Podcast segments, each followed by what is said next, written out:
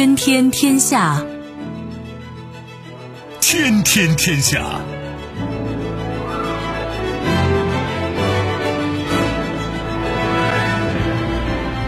历史穿行者，新闻摆渡人。各位好，我是梦露。您正在选择收听的是《天天天下》，和我一起陪伴大家的还有本节目评论员重阳。世界纷繁复杂，新闻随时发生。今天的《天天天下》，您将听到：不明就里，欧委会公布新一轮对俄制裁方案，包括禁止从俄进口黄金。徒劳无功，拜登结束中东之行几乎一无所获，国内地位依旧堪忧。模棱两可，多数英保守党魁候选人对零排放模棱两可。主管气候的官员威胁辞职。重大发现：中国科学院称，云南蒙自人与美洲原住民存在深度的古老祖源遗传联系。收听我们的节目，您可以使用收音机，也可以使用手机。欢迎使用即时客户端，也可以选择蜻蜓 FM、企鹅 FM 或者是今日头条，搜索“天天天下”，可以收听节目回放以及其他的相关内容。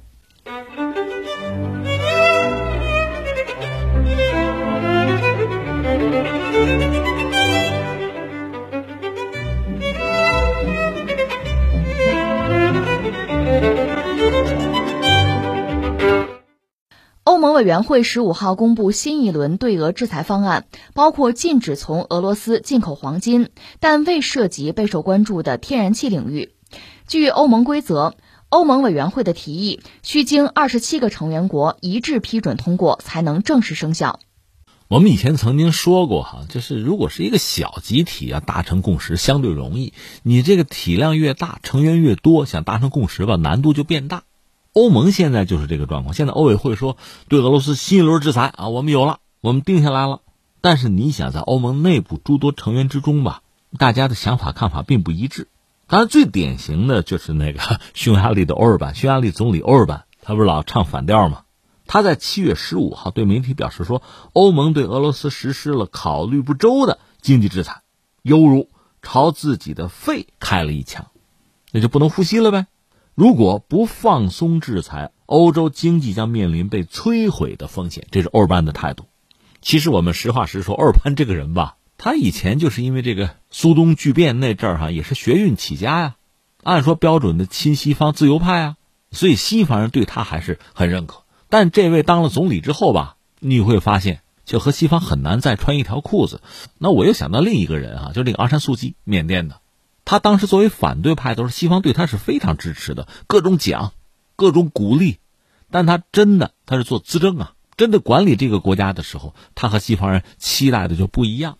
其实你仔细想想，这非常正常。那欧尔班就是这样子，对俄罗斯一轮一轮的制裁，那么自身就是欧盟啊出现什么能源危机，其实全球粮食危机也有啊。欧尔班就评价目前的形势，把中国也扯进去了。他说：“你看啊，他说中国赢了，美国不亏，欧洲。”自找苦吃，这是他的评论。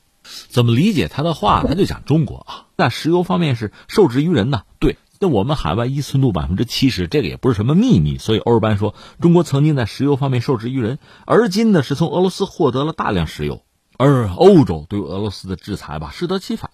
他就说什么呢？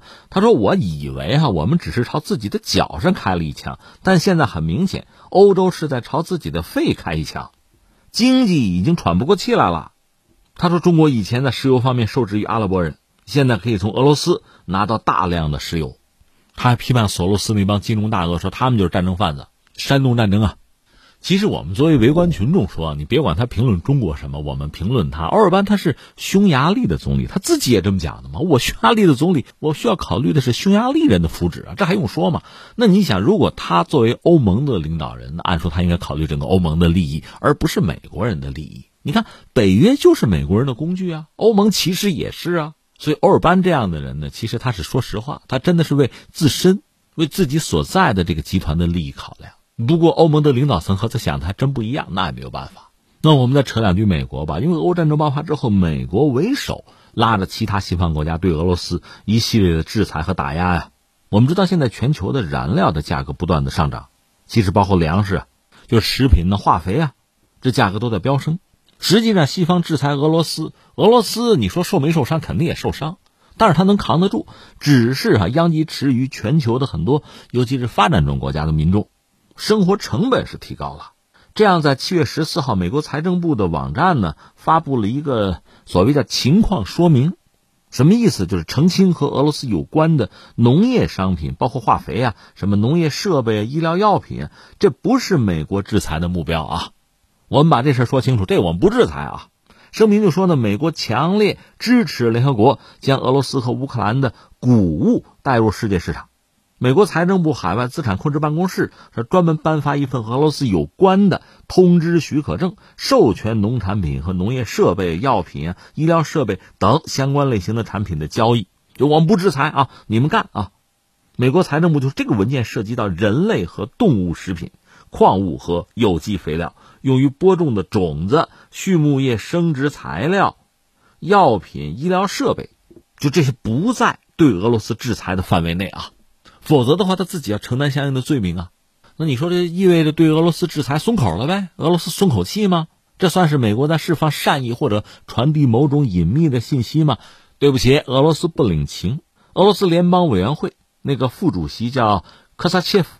他回应说：“你看，美国财政部不是宣布对俄制裁那个所谓豁免吗？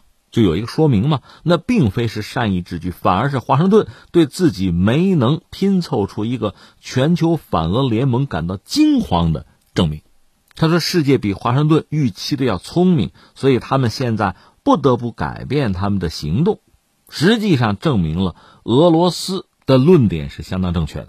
他就说，正是美国的制裁影响了对世界至关重要的食品和化肥行业、金融交易、运输、保险，这才造成了这个领域的全球困境。华尔街日报就评论美国，这不是有一个说明，说这个说明总体上符合美国的制裁政策。这个政策通常在一定情况下呀，免除人道主义、医疗和农产品的制裁。这也不是对俄的特例，美国在今年二月份也发布过一个说明。说这个制裁制度并没有禁止向阿富汗进出口农产品、药品和医疗器械，所以那总结一下，一个是俄罗斯不领情，再就是这个事儿呢，这不是《华尔街日报》替美国人解释、替美国人说话呀？美国一直有这样一个基本底线嘛，你要不画这个底线，你就要承担全球骂名。所以我们也看到，这西方确实也有点左右为难，特别是美国。你说对俄罗斯要制裁吗？肯定要制裁。而且我们这样讲，就是说，俄乌战争即使停下来，我们且不说它是不是长期化啊，就算停下来，美国拉着西方和俄罗斯的关系也没有办法直接缓和。那么这种比较僵的、比较糟的哈，进入这个冰点啊低谷，这个关系要维持一段时间。就是西方对俄罗斯的制裁不可能马上停下来，但是呢，你又不可能是真正全方位。把俄罗斯完全封堵住，就像围棋一样，让他完全没有那两个眼，活活憋死，做不到。俄罗斯这个国家的特点我们也讲过，你说过好日子吧，你看看从沙俄时代到这个苏联时代到现在俄罗斯联邦，真正好日子其实也没有过过。因为沙俄那阵还农奴制呢，改革到最后其实也来不及了。斯托雷平搞过改革也不行。到苏联呢，确实工业化，但主要是重工业，它轻工业就是对公众这日常生活产生影响啊。提升生活品质，它轻工业又不行。那到俄罗斯联邦呢？它等于说是去工业化，它没有太像样的制造业。在这个状况下，你说你过好日子其实没有过。但另一方面，你说就活活给饿死、困死、耗死，也做不到。因为俄罗斯这个国家恰好它又有粮食又有气儿有油，你弄不死它。所以你看，我们说嘛，这很有意思。过好日子很难，你说冻饿而死，他也不会。这是俄罗斯特点，你跟他打持久战，你耗他，你困他，你达不到目标。而我不是说吗？俄罗斯人长期没有过过好日子，他没有特别多的奢望，他过苦日子过惯了，高纬度人群，他的忍耐力、韧性又比较强。你说你怎么办？你这么耗下去，从西方这个角度来讲，尤其是欧洲，可能是他先崩盘啊。另外还有一点就是，美国除了拉着西方、拉着欧洲去搞俄罗斯。你很难搞死俄罗斯，反而是自己损耗很大以外，美国自身麻烦也很多。就是那个通胀，你不要把通胀只看作是美国人自己的事情，不是啊，他拉着整个世界垫底啊。你说加息缩表，它加息意味着什么呢？它是把全球就各个主要经济体那个美元能抽回到美国来，它有这个呀。所以对全球很多国家，这叫什么叫渡劫呀？美元抽走了，你怎么办啊？哎，说到这儿，就是这西方很多经济类的媒体讲这么一件事儿哈，就是讲韩国看重韩国，为什么呢？把韩国作为全球经济的所谓金丝雀，呃，这是什么意思？你说金丝雀是养在笼子里特别好看那个东西吗？不是那个意思。金丝雀有讲，有个梗是什么呢？就说在就近现代吧，就是西方的那个矿山啊，煤矿工人下井，他会带一个这个金丝雀。这个金丝雀如果说，呃，正常的叽叽喳喳那么叫唤，那就没事就安全。如果它不叫了，那就出事了，就是瓦斯泄漏了，是干这个用。那么韩国被认为是全球经济的金丝雀，如果它不叫唤了，它要蹬腿儿，那就意味着全球经济要出大麻烦、大问题。那这个角色肯定不是中国，也不是美国，因为你经济体量太大，你没那么敏感。开个玩笑，皮糙肉厚，对吧？那韩国不是。韩国被认为是全球经济的金丝雀，它是这个角色。那么我们目前看，一个是韩国出口现在出很大的问题，它本身是出口大国吧，现在连续三个月出现了贸易逆差，这个在历史上就不多见。另外，韩国就是加息五十个基点，这个一个猛子扎下去啊，那你一旦加息，这个国家的贸易逆差恐怕会继续恶化。就经济增长放缓嘛？那刚才我们讲韩国，它算是全球经济的一个金丝雀啊。它要是不活跃了，它要蹬腿儿，不再吟唱哈，这个麻烦就很大。这是美国现在不但是自己遇到问题，它对全球传递自身的这个麻烦和问题，这传染啊，传播呀。韩国相当于这个晴雨表，它已经有所表现了，现在这个问题就很大。而欧洲，你看欧委会还在嚷嚷着对俄罗斯进行制裁呢。这个世界真是如此之拧巴。按欧尔班所说。欧洲是向自己的肺部开了一枪，那再打一枪就得冲他脑袋了吧，或者心脏。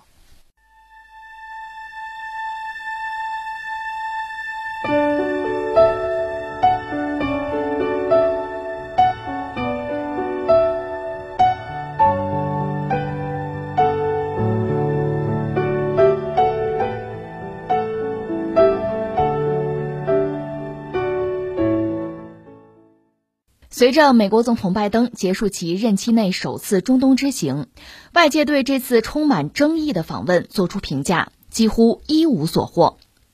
当地时间七月十六号，路透社发布报道称，尽管拜登对沙特阿拉伯的访问在一定程度上修复了双方关系，但在石油和地区关系的问题上收效甚微。既未得到沙特立即提高石油产量的承诺，也未能推动以色列和沙特关系的正常化。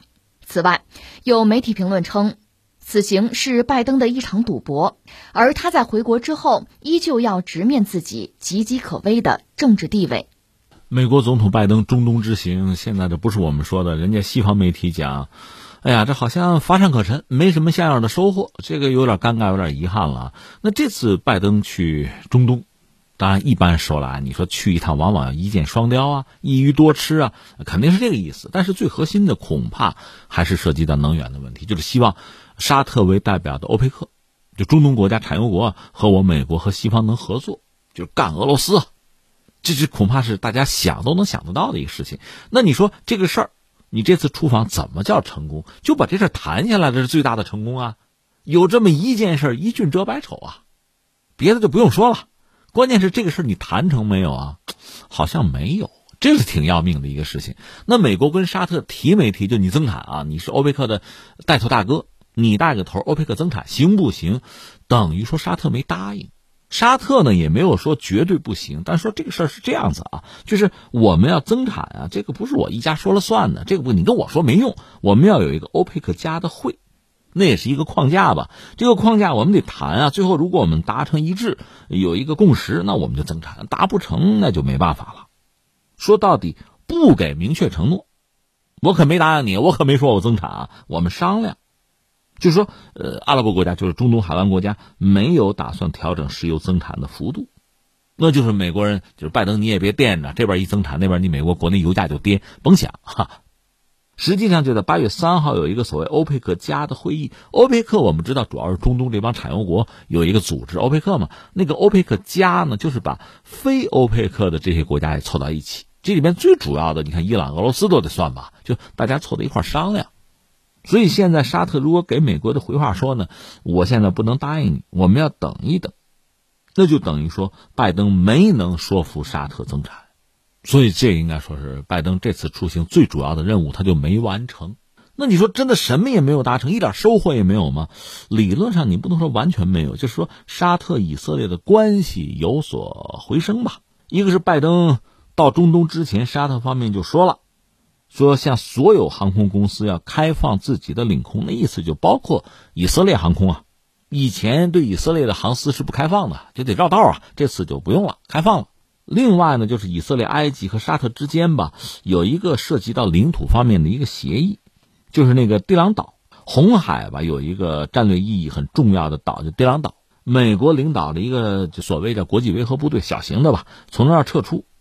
这个地朗岛呢，是在连接红海和亚克巴湾的那个地朗海峡的入口，它本身算沙特领土，但是呢。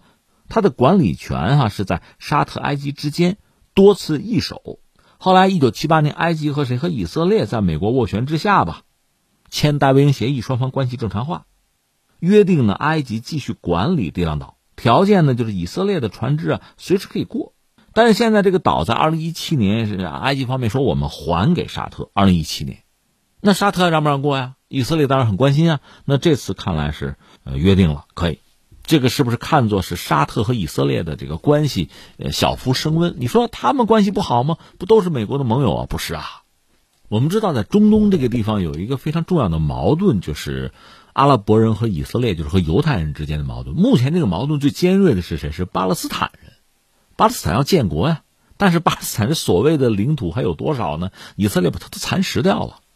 所以你看啊，呃，如果我们用老百姓通俗的语言讲，以色列在建国之后。一直欺负巴勒斯坦人，巴勒斯坦人本身是阿拉伯人的一部分，虽然很多阿拉伯国家吧，和以色列多多少少明里暗里边有一些联络哈，但是你表面上总的来说，作为阿拉伯兄弟，你肯定得支持巴勒斯坦人。这里边，沙特首先是这样一个角色，你想你是欧佩克带头大哥，在中东呢，你算是这个区域强国，当然区域强国沙特得算，以色列也得算，土耳其也得算。那其实之前叙利亚也算哈，埃及是逐渐淡出江湖了，曾经也是很能打，就有一些大国。总之，沙特是其中之一。那么，作为一个阿拉伯国家，你又有钱，你又有油，你武力也比较强，你甚至和美国关系还不错。那么，在巴勒斯坦问题上，我请问你，你站谁？你难道敢站以色列吗？你作为一个阿拉伯国家的领袖，你肯定得支持巴勒斯坦人啊！你跟以色列关系绝不能好啊！顺便说一句，你看埃尔多安成了。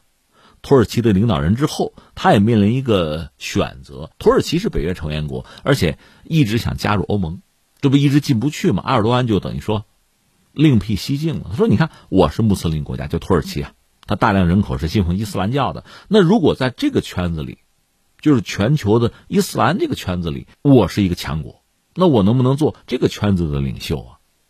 好，你要做是吧？那你对以色列、对美国什么态度？你必须得骂呀！”不管你们私下关系怎么样，有一个官方的态度、明确的态度，那你必须要力挺巴勒斯坦啊！你是阿拉伯国家的领袖啊，你必须骂以色列啊！沙特就是这么一个角色呀。不管你私下和以色列关系怎么样，你这个明面上你一定要是这个态度啊！所以这次呢，等于说所谓开放领空，那等于说以色列航司也可以走相应的航线了。这个等于对以色列和之前态度比起来，这是温和了一点。所以美国马上要肯定，哎，这这这事儿我来了是吧？拜登来了之后，这事儿做成了。沙特明确的就否认，一盆冷水泼过去，没关系，和这没关系，不一码事儿。就说我还是阿拉伯世界领袖啊，我还是伊斯兰世界的领袖啊，我对以色列态度没有根本的变化，不可胡说八道啊。所以你看这事儿闹的，呃，刚才我们分析了，拜登去中东主要是搞油，说到底让欧佩克增产，这里边呢核心是沙特。实际上，在拜登去中东之前呢，欧佩克家开过会，大约有一个增产的计划，小幅度吧增产，那个和拜登没关系，不是他的功劳。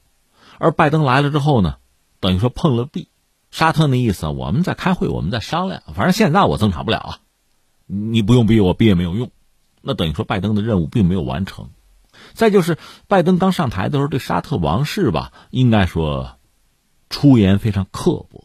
很不尊重人家，所以这次你说，这拜登捏着鼻子，你得去啊，为了国家利益，你得去啊。去了之后，还有说法说和那个王储小萨勒曼就别见面了，见面也尴尬吧。当然，最终我们知道，不但见了面，还碰了拳头啊，这算是问好吧，礼仪吧。但是最终呢，美国和沙特的关系并没有发生太大的变化，就没有更向好。那未来恐怕小麻烦不断。你比如说，呃，针对伊朗啊，或者对胡塞武装什么的这些事情，这都涉及到沙特呀。就拜登政府能不能像之前特朗普那样，就是直接站站台，支持沙特，似乎也没有那么明确的表态。另外呢，拜登还谈了一个东西，他把中俄是捆在一起的，就说呢，你看我美国影响力下降，那是中俄造成的。就是说我本来在中东是有影响力的，我这影响力之所以下降，是中俄呀把我的份额吃掉了。那么中东如果出现真空，这个真空绝不能让中俄填补。他表了这么一个态，这个态度呢，不管是沙特还是中国方面，其实都很不认同。那凭什么你就是中东的主人，你走了这就有真空啊？那中东是中东人的中东啊，那也不是你的呀，你有什么资格说这个话呀？所以这个事儿，这个想法，这要求本来也很虚啊，就是真空不能让中国来填补。那我请问，真空多少立方米啊？多大呀？怎么就算填上了？这本来就是一个很虚的，不能说很简单的有一个标准的东西啊。这是个态度上的东西，姿态的东西，也没能得到美国期待的回应。这是这次美国总统拜登中东之行这么一个状况吧？可能很失落。可这还没有完，我讲了啊，拜登是去了趟沙特。不管怎么说，双方关系表面上也还没有破裂吧？也许呃，过一段时间，欧佩克加开会，为了稳定全球能源市场，适当增产，这可能性也不能说没有吧。但是你要知道啊，普京可跑去伊朗了。而且和埃尔多安和土耳其的埃尔多安这三方见面，三个国家的元首还见了个面，这在很大程度上算是对冲了拜登中东之行的价值。所以这是在中东啊，在这个层面，在这个区域呢，美俄之间也在展开激烈的博弈和斗争吧。那最后，这我们从我们的角度来讲，感慨一句，就是确实美国的影响力在下降。当年美国是一个什么角色呀？那拔剑出鞘，必要沾血呀，对吧？一系列经济制裁什么的，那都是有很大的效果的。而且特别像中东这些国家，那美国人向来说一不二啊，尤其对自己的盟友有巨大的影响力啊。但现在呢，他这一系列的要求，甚至呢，就拜登本身啊，你去一趟中东总是要有点成果吧？这个成果要拿回国内，这是希望给自己加分的。十一月份中期选举闹着玩呢，但是呢，大家不领情，大家不捧场。大家不给你机会，这让人觉得确实就很尴尬，所以我们只能很遗憾的说，就是美国在衰落。美国衰落呢，就是美国将来怎么样放在一边不说啊，那很多曾经的美国的盟友，当然也包括美国的这个对手啊，都在考虑一个共同的问题，就是说后美国时代我们怎么办？我们说的再明确一下，就是如何塑造一个后美国时代的全球秩序，包括中东的格局。你看，以色列有自己的考量，但是以色列现在政坛也很乱啊。他这几年禁锢着自己国内大选了。沙特要考虑，俄罗斯要考虑，欧洲也在考虑。就是美国逐渐衰落，美国影响力在下降，中东怎么办？全球是什么格局？我们扮演什么角色？我们的利益是什么？能拿到多少？大家都在考虑这个问题。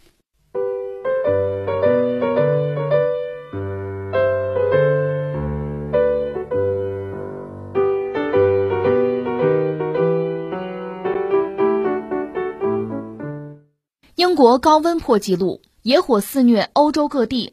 然而，英国多数保守党党魁的角逐者仍以经济成本为由，对政府的零碳目标态度模棱两可。主管气候的官员阿洛克夏尔马因此暗示或将辞职。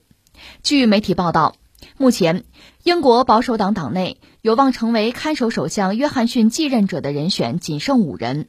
而其中四人以英国正面对生活成本飙涨危机，质疑2050年达到零碳排放这一目标的可行性。各候选人在17号晚参加了第二场电视辩论，其中只有前财政大臣苏纳克表示将坚持零碳目标，并计划征收绿色税来支付所需费用。其他保守党候选人对此目标存有异议。前国务大臣凯米巴德诺赫曾明确表示，零碳目标等同于英国单方面经济裁军。剩余的候选人虽然并没有明确反对零碳目标，但对于经济的影响态度各有不同。英国外交大臣特拉斯和前国防大臣彭尼莫当特均呼吁重新考虑苏纳克担任财相时提出的绿色税。英国新首相还没有出来啊，因为就保守党党魁也还没有定，还有很多人在争。但是有一个问题得问出来：哎，你们对于就英国的这个环保的政策呀，包括巴黎气候协定的一系列承诺，那我们中国是三零六零嘛，碳达峰、碳中和，这是我们的叫法，人家叫净零啊，也行啊，一个意思吧。那就这个事儿，现在你看这几位就是作为保守党党魁的竞争者，大佬啊都语言不详，以至于就是负责环保的官员都怒了，那我辞职，我不干了，干不成了。怎么看这个事儿？这个事儿，我觉得，哎，顺便先说一句，欧洲也好，英国也好，现在确实热的难受。我看人家的媒体动不动就这地狱啊，地狱啊，四十度摄氏度高温。哎，其实中国何尝不是也很热？夏天都很难过，大家要注意啊。防暑啊，注意自己的健康。北半球都是这个样子嘛，但英国也不好过。越到这个时候，大家就想嘛，环保啊，低碳呐，不要再像以前那个样子了。就是因为人类活动导致地球温度上升啊，海平面上升，这不一系列的麻烦吗？这个世界上绝大多数国家都已经承认、达成共识了嘛？就人类活动导致全球变暖，带来一系列的麻烦，而且甚至是不可逆的灾难，怎么办？那就是要减缓这个地球变热呀。巴黎气候协定，大家承诺签一下吧。中国就是三零六零啊，碳达峰、碳中和。那作为一些西方发达国家，还要指责中国，那你排放的多对吧？你早点行不行？提前十年行不行啊？咱们是三零六零，有些发达国家我们五零，我们比中国提前十年。哎呀，表态好表，吹牛好吹。我就问你一句话，你自己说的话你还认不认？你算不算数？你自己的承诺你还能不能达成？现在看来英国悬了呗。这个事情怎么说呢？第一吧，这个事儿，火燎眉毛先过眼前，形势比人强。英国现在面对的问题，首要的问题，那肯定不是环境问题啊，它国内问题一大堆。最基本的问题，咱也说三个吧。这疫情这个事儿就很麻烦，现在日本疫情好像又在反弹啊，到底怎么办呢？这是一个。再有一个就是国内经济确实出了很大的问题，你又脱了欧，跟美国说签个自贸也签不成，现在跟欧盟也出了一系列的麻烦。还有一个是什么呢？自己搞不好要解体呢。我们不说英联邦国家很多弃你而去，澳大利亚想搞什么共和制了啊？不说那个，就是苏格兰啊，什么北爱尔兰啊，是不是还愿意在你家里待着？这都是问题，千疮百孔。所以你说什么碳达峰、碳中和是我们的词儿，他们也得经历这个过程啊。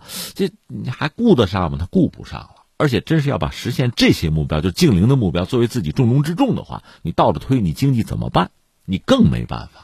所以我们很可能在这段时间见证一个，一个历史上大规模的，就西方国家大规模的说话不算数的这么一波风潮。他承诺了，他完不成，很可能会出现这样一个局面。这是一个判断。第二个，我们要说什么呢？由此我们多说一句啊，其实像环境问题啊、环保啊这些概念，其实还真是，我只是近现代啊，工业革命之后、工业文明之后，这还真是人家西方提出来的，尤其是欧洲人。他们的很多学者、科学家、工程师啊，他们很担心地球环境出问题。我看过他们的一些书啊，就很多人还真的是一个就是世界主义者，他并不是局限在自己是某国人，而是作为人类的一分子，怎么为未来去考量，为自己的子孙后代去考量，是这样去考虑问题。所以这些人是值得尊敬的。那么环境问题被他们反复的强调提出来，可是当这种环境问题。你要去解决，要应对，那就需要出台政策。这个政策一方面，比如说联合国这个层面有应对有态度；另外就说还要落实到不同的国家、不同的经济体，你要拿出对策来。这个时候，这事儿就变复杂了。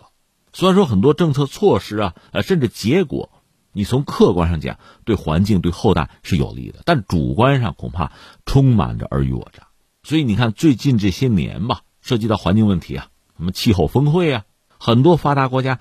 几乎异口同声的，等于说是要彻底的终结，要没收发展中国家发展的权利和能力。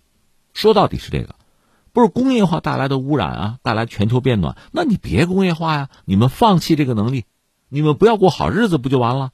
而作为发展中国家，当然要捍卫自己的权利，就是发展的权利，我们必须要有啊。这里面我们就要重点表扬一下中国，中国就是这样一个国家。一方面，你说我就放弃发展，不发展，我躺平吗？不是，我还是要发展。那么，怎么发展才能够对环境就是破坏呀影响最小，反而能够让环境变得更好呢？这是需要想办法的，不是放弃，而是继续前行，在前进的过程中去解决问题。中国人就找到自己的路吗？以前你看我们石油海外依存度现在还是百分之七十，那我们基本上就化石燃料来说，它给我们带来巨大的羁绊，是瓶颈。怎么解决？你说我去挖个矿，我去找油气，实际上我们是换了一个轨道。我们现在等于说把我们在能源上的这个短缺啊、问题、困扰、短板，把它转化成我们在制造业的悠长。那就是说，一旦搞新能源、搞风能、搞太阳能。你看看光伏电池谁能做？你看看那个风车谁能做？就发电机啊，那中国是主要的制造业大国呀，这是我的优势啊。以前的短板现在成了优势了，所以你可以想象，中国人很愿意、很高兴走上这条路。我主观上就有这个冲动，我可以减少我对化石燃料的依赖，而且作为一个全球制造业大国，整个世界向清洁能源转型，我可以做出非常大的贡献啊！我当然愿意这么做了。所以这是我们，但是这需要什么呢？需要你审时度势，需要你敏锐，需要你临机决断。恰好在这天到来，我们已经是制造业大国，我们有这个能力，我们有底气说这个话。可这个世界上还有很多国家，有些发展中国家，你工业化还没有开始或者不充分，你没有机会，你上不了这趟车。还有很多发达国家吧，呃，理念相对先进，但是你制造业空心化了，你说可以动嘴皮子可以，真正做这个事情。你还得去找中国，英国就是一个典型的例子。所以现在你看，英国一方面就现在国内政局动荡嘛，那保守党党魁定不下来，首相定不下来。那作为这些候选人，现在谁还顾得上这个？跟你谈环保，还全球气候变暖等等再说。但是不管谁上位，上位之后这必然又是一个问题。这个问题怎么解决？指条明路吧，跟中国合作，还真没别的办法，没别的选择。所以你看，也许在若干年后，当我们回顾这段历史呢？有人会这样写，你看，像环境问题一度是发达国家对发展中国家有一个居高临下的优势，甚至拿环境问题说事儿可以遏制发展中国家的发展，但最终这个局面忽然就变成了发展中国家像中国这样的国家利用环境问题寻求到新的发展途径，反而给世界带来更多发展的机会。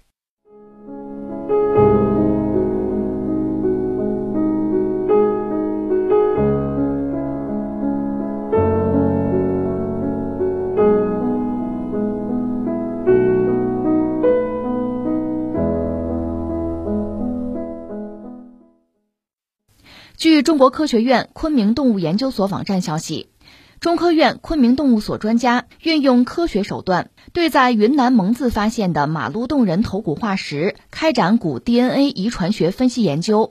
结果发现，中国南方的古人类和最早的美洲土著人类之间存在深度的古老祖源遗传联系。这一科研成果在国际学术期刊《当代生物学》上发表。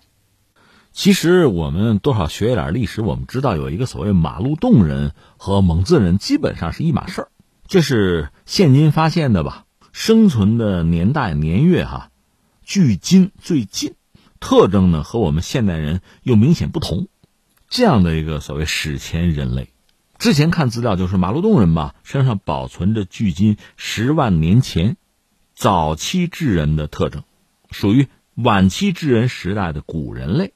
生活在距今一万四千年左右，因为当时发现大量的这个大型的鹿类动物和它共生，所以被称作是马路洞人。说起来呢，那是在一九七九年的时候，当时有中国的地理学家在广西境内发现了一具这个骨架化石。呃，十年之后，一九八九年，当时的人类学家在云南的马路洞又发现了三具化石。到了二零零八年，开始由中国和一些国外的科学家吧。科研机构啊，共同进行研究。二零一二年呢，云南省的文物考古研究所他们的团队发布了在云南广西地区发现四具石器时代人类化石的消息，认为从云南的蒙自马路洞人那个头骨形态上看呢，推测具有十万年以上的人类体质特征。认为是之前从来没有在人类进化史之中出现过的全新人种。在那之前嘛，人们一般认为呢，所谓现代人也就是智人呐，独占东亚大陆。没想到呢，还有其他和现代人不同的人种，也曾经生活在这片大陆上。二零一二年是个节点，这一年呢，国际知名的学术期刊登这个相应的这个文章啊、论文啊，也是在二零一二年，当时云南马路洞人考古队中方科学家，云南省文物考古研究所相关的负责人就说什么呢？说这个马路洞人可能是人类进化晚期一个旁支。可能代表东亚地区一种未知的已灭绝的古代人群，具有晚期智人和早期人之间的这个镶嵌特征。到二零一五年的国际知名期刊又发表云南省文物考古研究所和澳大利亚的新南威尔士大学的最新研究成果，就肯定了马路洞人遗址存在全新的古老型人类种群。然后就是二零二二年七月十五号的消息。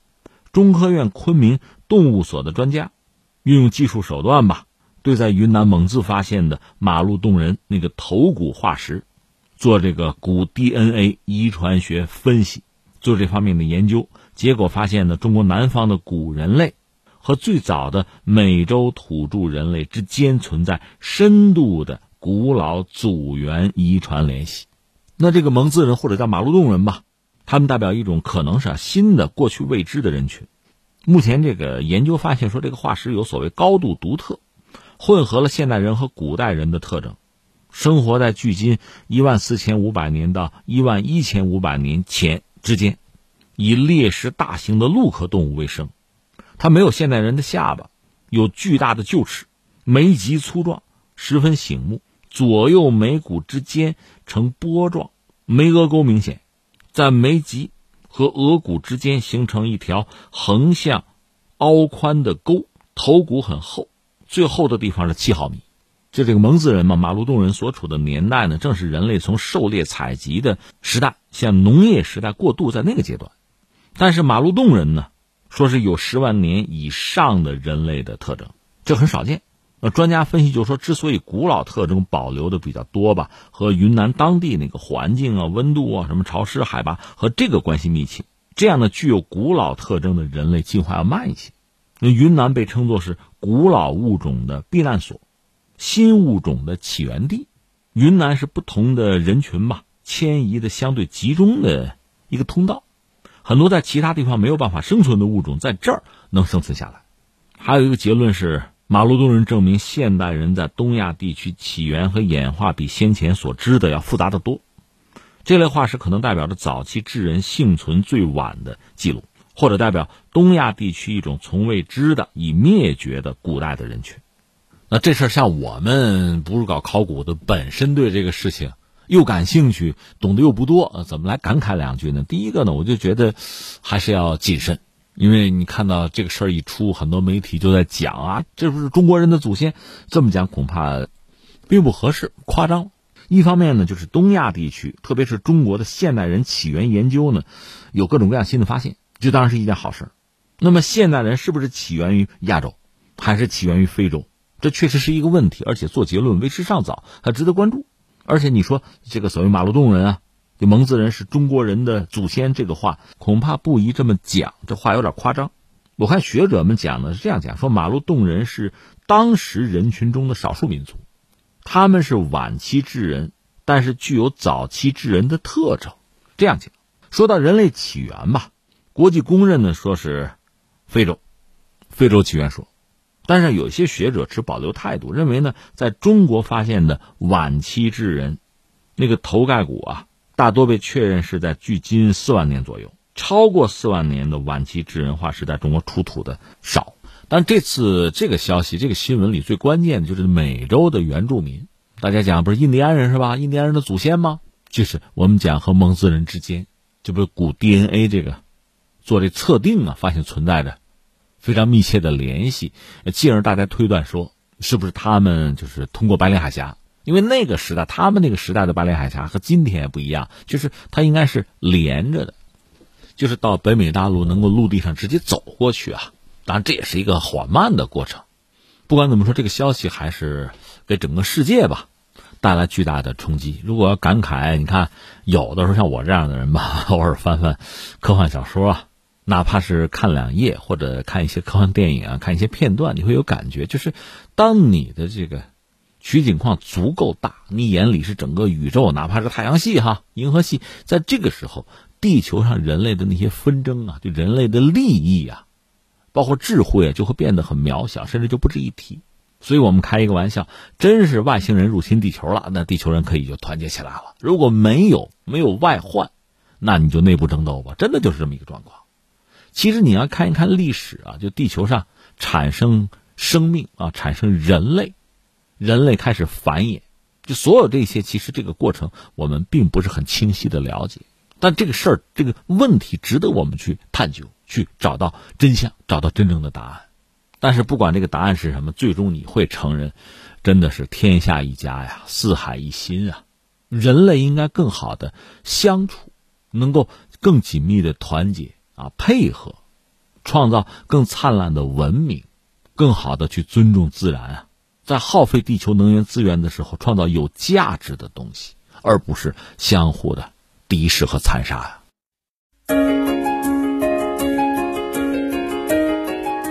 好，以上就是今天天天天下的全部内容。我是梦露，感谢收听，明天再见。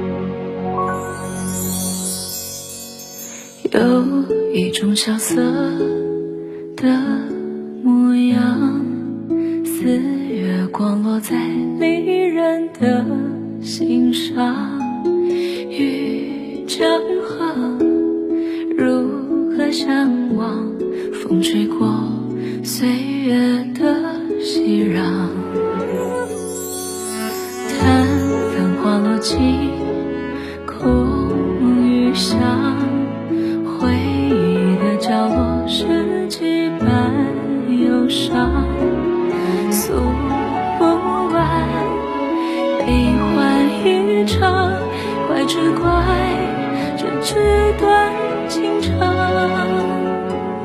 星辰为你荡漾，风月为你痴狂，谁为你不惜时